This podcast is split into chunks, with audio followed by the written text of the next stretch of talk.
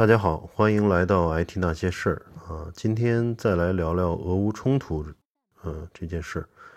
本周呢，风云变幻，俄罗斯对乌克兰真的动手了，世界震惊，呃，也引发了国际社会的广泛的关注。呃，国内呢，舆论呃相当撕裂啊，有所谓的正义派。认为俄罗斯对乌克兰这样的主权国家出兵，那邪恶不可饶恕，是文明社会的毒瘤，全人类的敌人。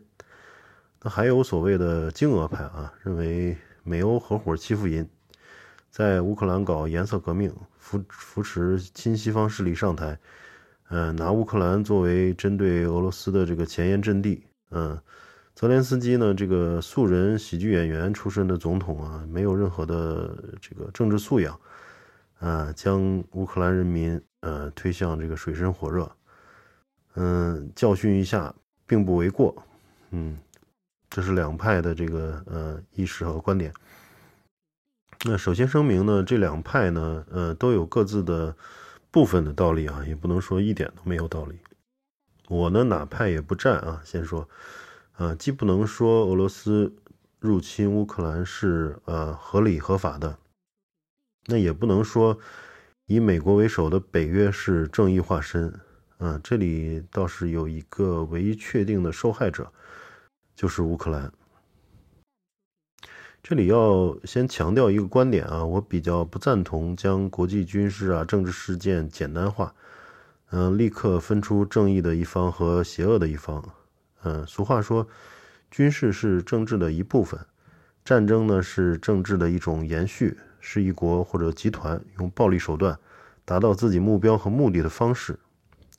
而目标和目的啊，往往与利益有关啊。我分非常认同这句话。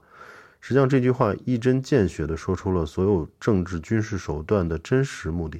也就是利益。嗯，熟悉历史的朋友也知道啊，一九九一年苏联解体。华约组织解散，嗯，北约呢一直存在并发展，目前已经有三十个成员国了，嗯，并且不断东扩，压缩俄罗斯的战略空间。啊，其实俄罗斯呢，呃，早前甚至申请加入过北约啊，好几次。啊，苏联解体后呢，俄罗斯也一度希望拉近与欧美的距离和关系，呃，到头来呢，发现欧美呃仍然将它视为一个危险的敌人。始终是扭转不了这个欧美遏制俄罗斯的这种冷战思维惯性，啊，到头来呢，俄罗斯也渐渐的与这个西方，呃，这个距离越来越大，然后这个导致一些，呃，对立和矛盾。嗯，那么西方合伙制裁俄罗斯，然后美这个俄罗斯也美跟美国撕破脸，啊，变得更加暴躁，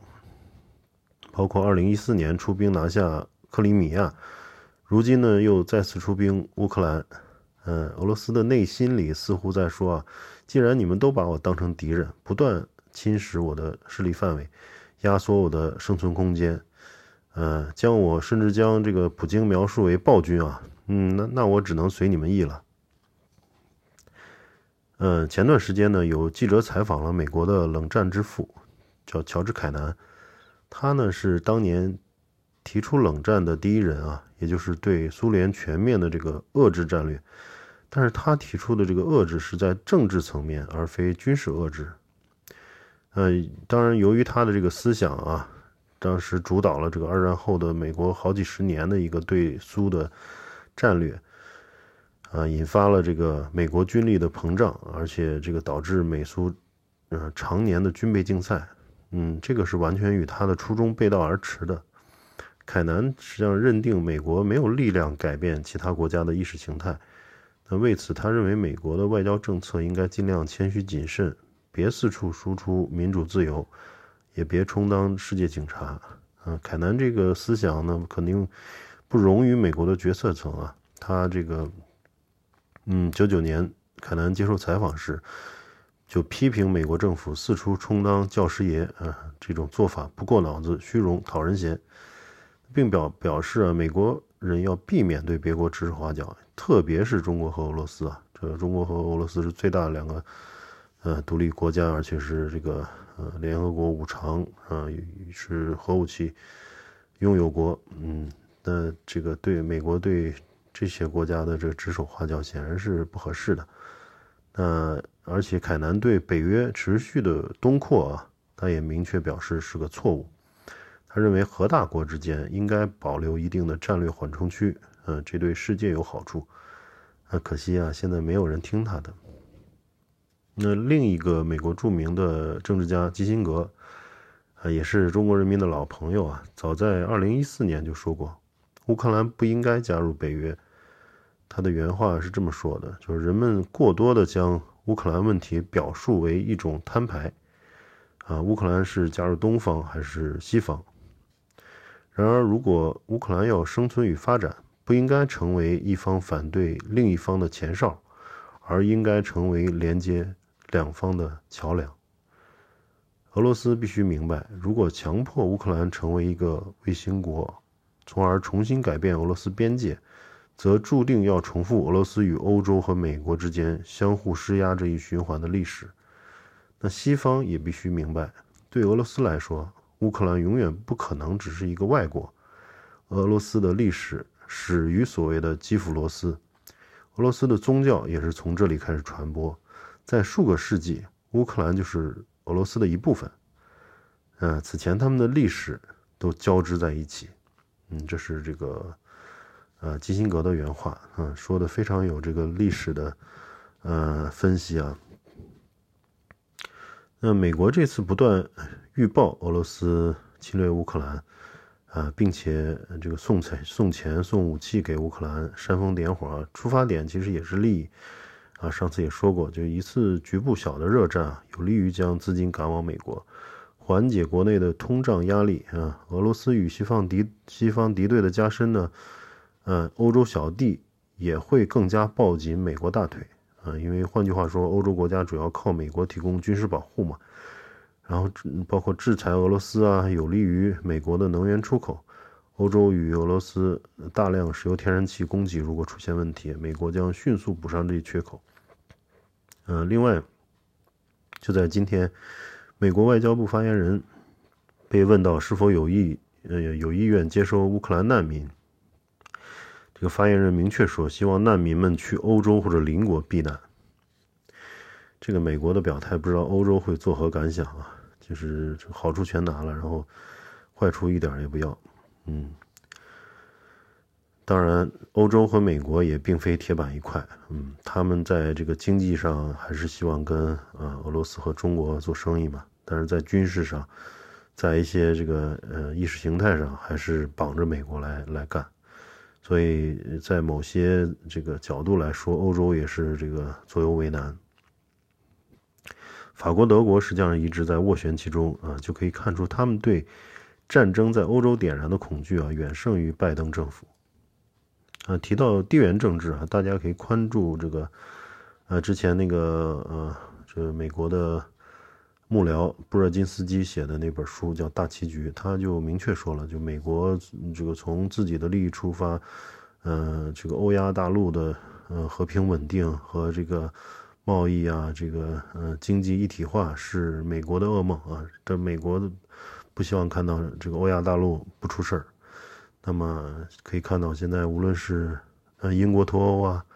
啊中东的一些嗯这个连绵的战火，巴巴以问题啊，两伊问两伊战争啊，等等等等一系列的，包括现在的俄罗斯周边的一些问题，嗯，实际上美国都是。呃，认这个这个乐见其成的，应该说，就欧亚大陆出什么事，美国离得远嘛，他这个他是一个渔翁得利者，在这个一二战，大家也都能看到。那这个呃，提到地缘政治呢，大家也可以看看这个上世纪六十年代的古巴导弹危机这个事儿。当时呢，美苏冷战也是最危险的时刻。嗯，古巴革命，古古巴革命呢，卡斯特罗上台之后，呃，倒向了苏联，苏联呢往古巴部署导弹，引发美国强烈的这个反弹啊，以至于差点双方就互相扔原子弹。很多人称那次危机是世界最接近毁灭的一次。嗯，熟悉美国的朋友也应当听过门罗主义，他是一个美国总统啊，门罗提出的学说。嗯，它的核心思想是说，美洲是美国的美洲，美洲事务就是美国的事务。啊，当然现在门罗主义已经部分过时，但是也可以看出，美国始终把美洲当成自己的后花园啊。嗯，这个难以想象，如果中俄啊或者伊朗拉这个墨西哥、古巴、加拿大之类的美国周边的国家做军事盟友，会嗯对美国产生威胁，会是什么一个结果？我想美国也一定毫不会手软。嗯，呃，包括中国啊，中国如果周边的国家有加入北约的，或者是南海有什么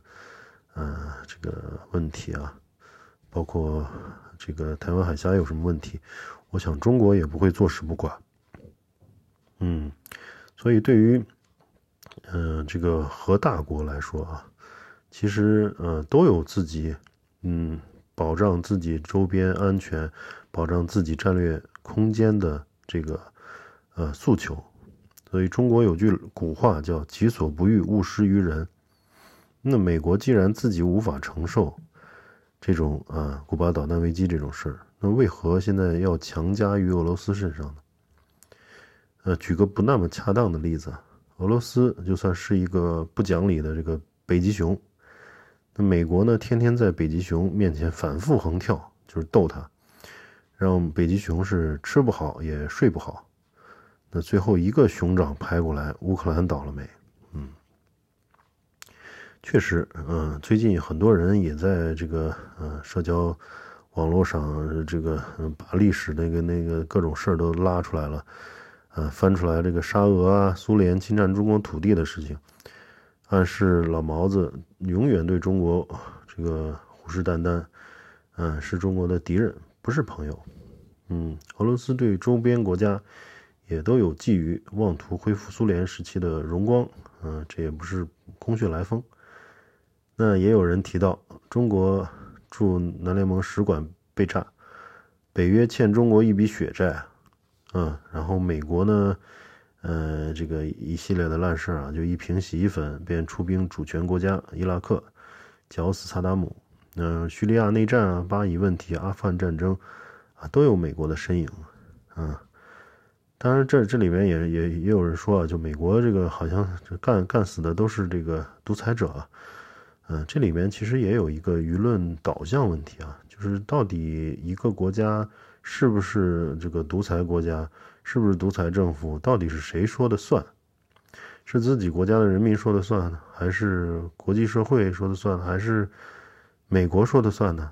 那美国如果说你是一个邪恶国家，呃，独裁政府，嗯，那就能去出兵推翻你，那这个是是是这么样一个道理吗？我觉得是值得思考的啊。那么说到这个 这个独裁政府啊，这个沙特曾经在土耳其肢解了这个呃记者卡舒吉，并且用这种强酸溶解了，嗯，非常邪恶。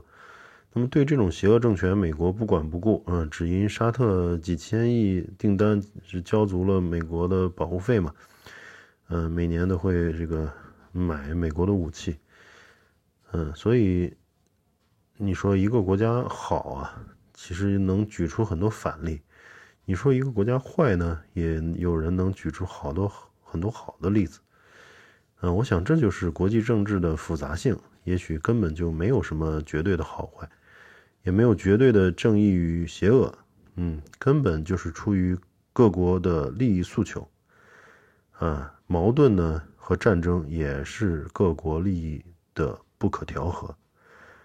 呃，最后呢，作为热爱和平的中国人，我们反对一切战争，因为一切一旦战争打响，便没有输赢，因为战争的背后是千千万万破碎的家庭。啊，希望俄乌战争早日停火，尽快通过谈判及外交手段解决。好，我们今天就先聊到这里，下期再见，谢谢收听。